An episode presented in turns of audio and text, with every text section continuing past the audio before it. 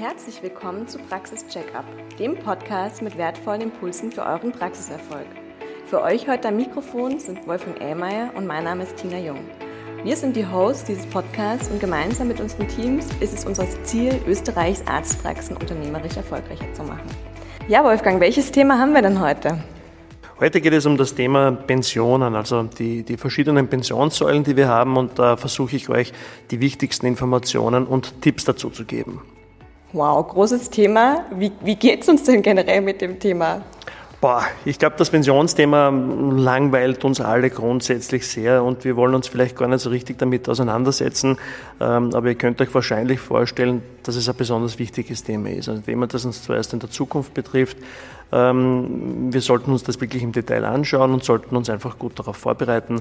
Und ja, das ist das Ziel, dass wir da ein bisschen drüber sprechen. Ja, dann ist, glaube ich, das, das erste wichtige Thema, welche Bereiche der Pensionen gibt es denn überhaupt in Österreich? Ähm, in Österreich haben wir so ein ähm, grundsätzlich ein Drei-Säulen-Modell, wenn man so will.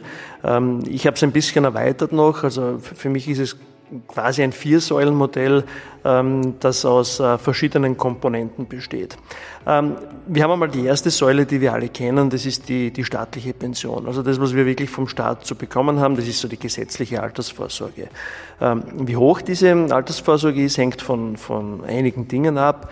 Ähm, wie viele Versicherungsmonate habe ich zusammenbekommen, äh, wie hoch ist das Pensionsantrittsalter und äh, die Höhe der Bemessungsgrundlage. Und solche Dinge sind da wichtig äh, bezüglich der Höhe, die wir da kriegen können. Ich sage dann später noch ein bisschen was dazu, wie wir herausfinden können, wie hoch diese Pension ist.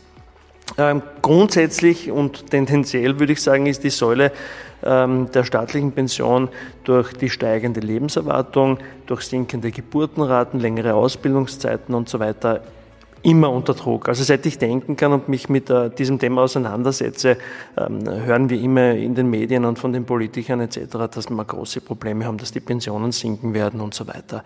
Also immer unter Druck, ähm, was uns schon ein bisschen so die Richtung zeigt, dass wir uns generell um dieses Pensionsthema einfach selber kümmern müssen.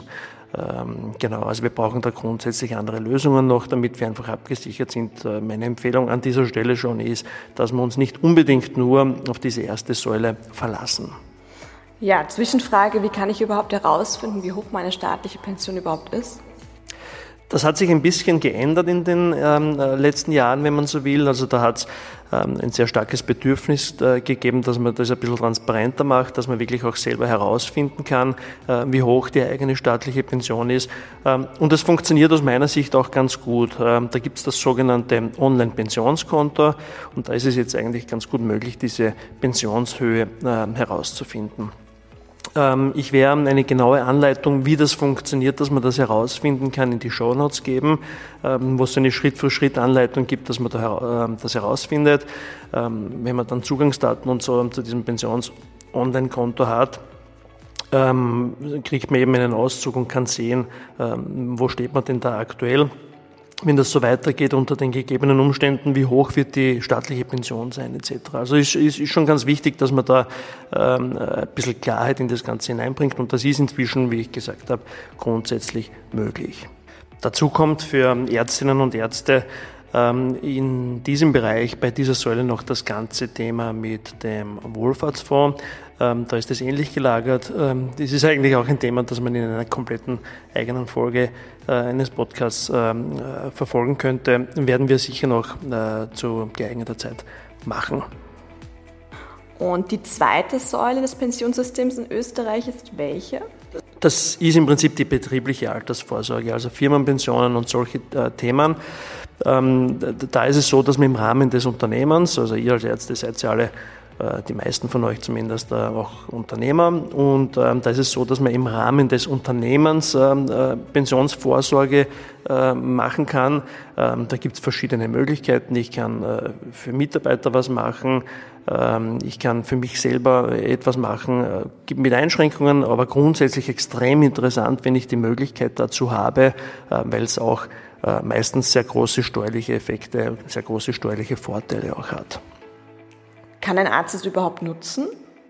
Ähm, ist vielleicht ein bisschen schwieriger als bei, bei anderen Unternehmen, wenn man so möchte, weil ähm, Ärzte sehr oft ähm, das Unternehmen so nicht als Kapitalgesellschaft äh, organisiert haben. Also da muss ich ganz genau schauen, was kann ich machen, wenn ich ein Einzelunternehmen bin.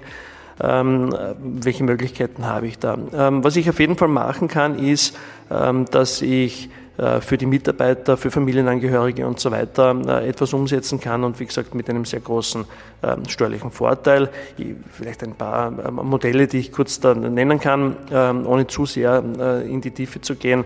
Das ist 300 Euro Zukunftssicherungsmodell, wo man zum Beispiel für jeden Mitarbeiter 300 Euro im Jahr schon in Altersvorsorgesystem einzahlen kann, was keine Lohnnebenkosten hat, was für die, was steuerlich abzugsfähig ist für das Unternehmen und für den Mitarbeiter komplett komplett brutto für netto sozusagen ähm, in die, in, in die Privatsphäre geht und ich, ich brauche nicht einmal später, wenn ich das Kapital äh, rausnehme als Mitarbeiter, äh, Steuer dafür zahlen. Also extrem interessant. Und darüber hinaus, wenn diese 300 Euro im Jahr zu wenig sind, hat man die Möglichkeit, dass man bis zu 10 Prozent der, der Bruttolohnsumme ähm, auch ähm, etwas einzahlt in Pensionssysteme. Also da gibt es wirklich sehr interessante Möglichkeiten. Und für diejenigen unter euch, die vielleicht schon ein bisschen größer sind, die vielleicht das Unternehmen so als Kapitalgesellschaft, also darunter verstehen wir GmbHs, hauptsächlich in Österreich, die das so organisiert haben, die haben sowieso die Möglichkeit, dass sie sogenannte Pensionszusagen machen. Ähm, da wird es dann richtig interessant, weil man in den Bilanzen Rückstellungen erstellen kann für diese Firmenpensionen. Also da gibt es sehr viele Möglichkeiten. Ähm, grundsätzlich diese zweite Säule der Firmenpensionen ist jetzt so bei kleinen, mittleren Unternehmen noch recht wenig genutzt in Österreich, äh, bietet aber extrem interessante Möglichkeiten. Solltet ihr euch äh, unbedingt anschauen. Ja, und das war jetzt wohl die Glocke äh, mit der Erinnerung zur dritten Säule. Wolfgang, was ist die dritte Säule? Die, die, die dritte Säule. Man kann auch sagen, es war vielleicht eine Erinnerung von, der, von meinem Terminkalender, der sich da aufgemacht hat, könnte auch sein. Ähm, die dritte Säule ist die, die private Pension. Also im Prinzip das, was wir alle selber in unserer Privatsphäre machen, ähm, ist natürlich eine extrem wichtige Säule ähm, für unser eigenes Pensionssystem. Ähm, wie gesagt, weil insbesondere in der ersten Säule nicht wirklich so dramatisch viel zu erwarten ist und wir so eine gewisse Pensionslücke haben werden und die können wir hauptsächlich selber in der dritten Säule decken. Ähm, wie ich gesagt habe, ähm, wird die Pension, die staatliche Pension nicht ausreichen für das, was wir so haben. Das heißt, wir wollen äh, oder was wir brauchen und wir wollen unseren Lebensstandard natürlich in der Pension auch halten. Also wir müssen auch davon ausgehen, wir werden zwar für gewisse Dinge wie für äh, unsere Kinder, Ausbildungskosten etc. sicher weniger ausgeben in der Pension. Trotzdem wollen wir gut leben, wir brauchen eine gute medizinische Versorgung, äh, wir wollen uns vielleicht dann die Welt anschauen, wenn man, wenn man wieder gut reisen kann und so weiter. Also ist schon wichtig, dass man sich bewusst macht, dass sich das nicht so dramatisch ändern wird, was man so an Lebensstandard hat. Ja, an der Stelle vielleicht der Tipp, dass sich jeder von uns auch Gedanken machen sollte, wie hoch ist denn der Lebensstandard jetzt überhaupt. Also da würde ich wirklich mal machen, dass ich die Einnahmen, Ausgaben etc. ganz genau anschaue. Ähm, damit man auch weiß, äh, wo wird man dann landen. Und was ich vorher erzählt habe vom äh, staatlichen Pensionskonto, wenn man dann schon die Richtung ein bisschen kennt, ähm, wie hoch das sein wird, ähm, dann ist es so, dass man äh, dann die Lücke sehr genau erkennt. Da gibt es auch verschiedene Berechnungsmöglichkeiten. Ähm, ich werde den einen oder anderen Tipp dazu noch äh, in die Show Notes geben.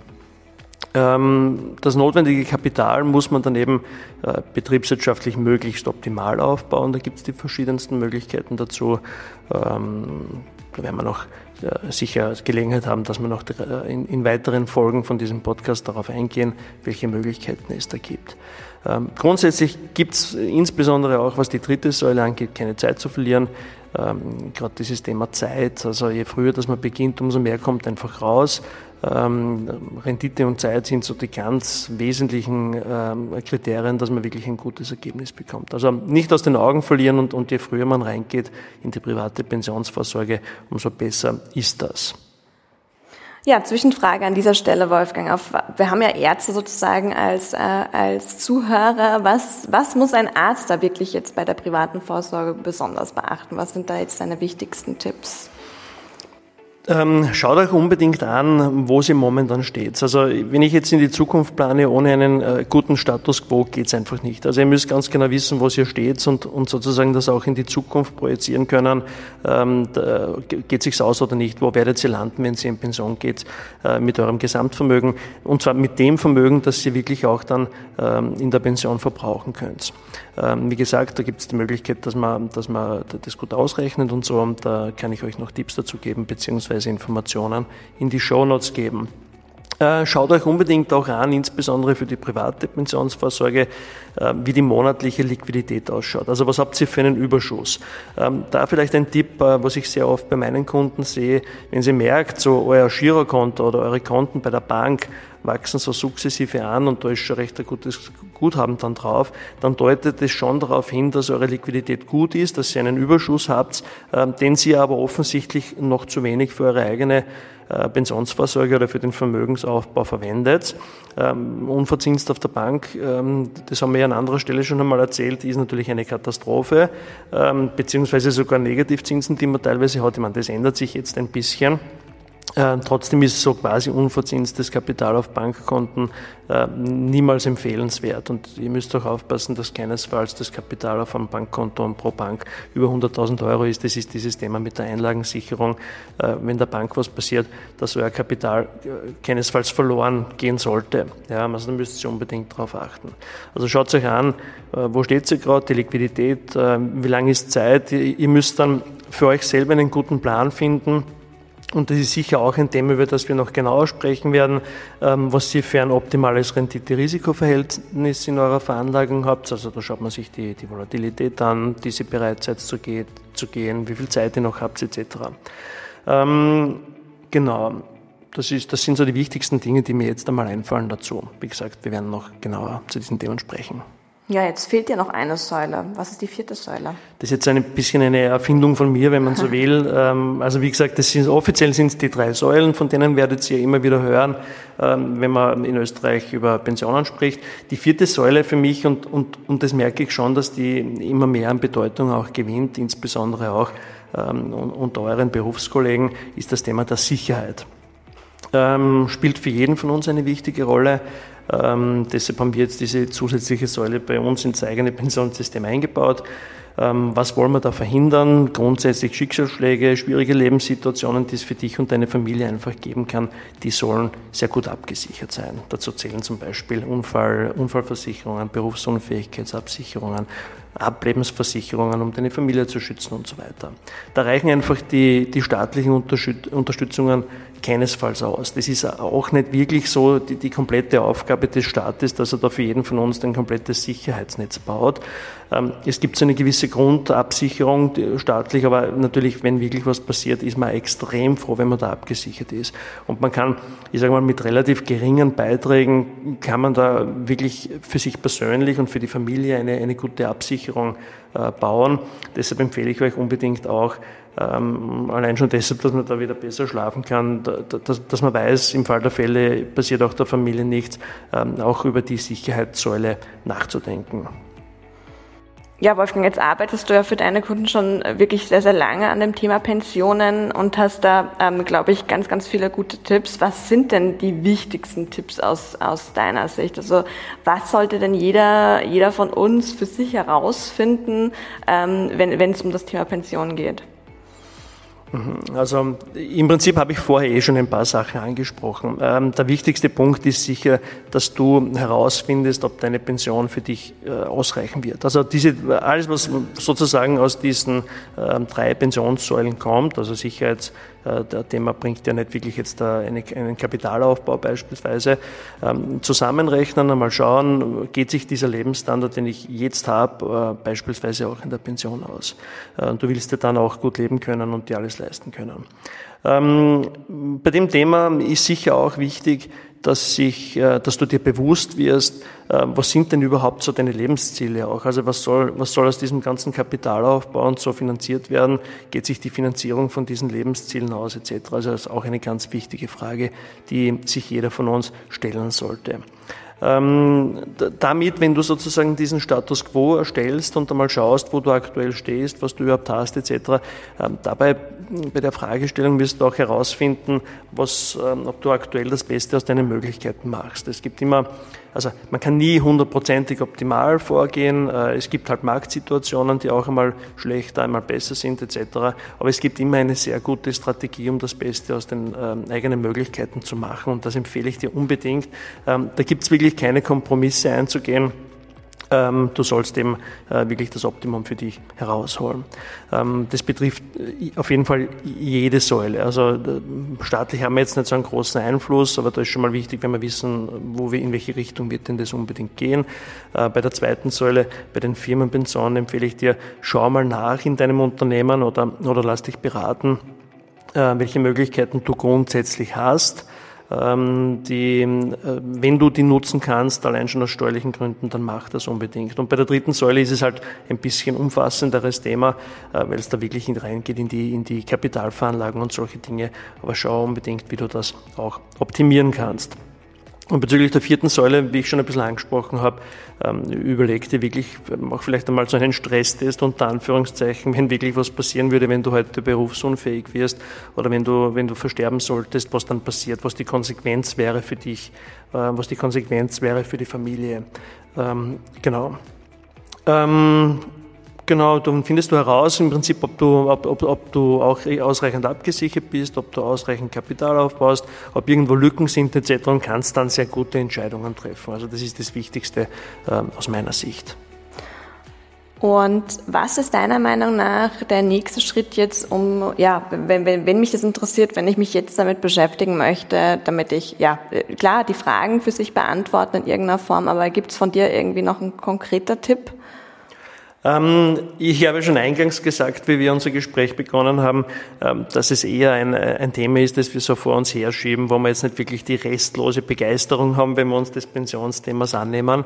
Ähm, und was ich mir gedacht habe, wo ich dann, wo ich eigentlich recht lange Zeit daran gearbeitet habe, ist ein, ein Service, das nennt sich pensionsfit.at. Das, das kannst du dir mal anschauen. Äh, Informationen dazu gibt es auch in den Show Notes und du hast die Möglichkeit auch, dass du das nutzen kannst, wo du herausfinden kannst, kannst bei diesen vier Säulen, die ich beschrieben habe, wo du aktuell gerade stehst. Das funktioniert mit einem ziemlich einfach, ähm, aber doch wissenschaftlich aufgebauten Fragebogen. Äh, bekommst einfache Fragen gestellt, die kannst du beantworten und du siehst auch dann äh, quasi in der Gesamtheit aller, die, die, die, die, die diese vier Säulen abfragen und schauen, wo stehst du im Vergleich dazu. Also du hast eine Benchmark auch und kannst vergleichen und siehst ganz genau, inklusive von Tipps, die automatisch von dem Computersystem ähm, ausgegeben werden aufgrund von deinen Angaben, wie du, ähm, wie du gerade stehst und wo du Verbesserungspotenzial hast. Ähm, das ist, glaube ich, ein äh, sehr gutes Tool, um diesem Pensionsthema einmal äh, näher zu treten und einmal herauszufinden, wo es Verbesserungspotenzial gibt. Das lege ich dir ans Herz, das kannst du sehr gerne nutzen. Und wie gesagt, schau in die, in die Show Notes, da gibt es Links und so weiter dazu. ist, glaube ich, ganz interessant für jeden von euch.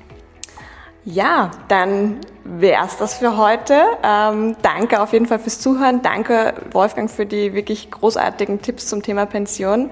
Und wir freuen uns auf die nächste Folge. Dankeschön, alles Gute.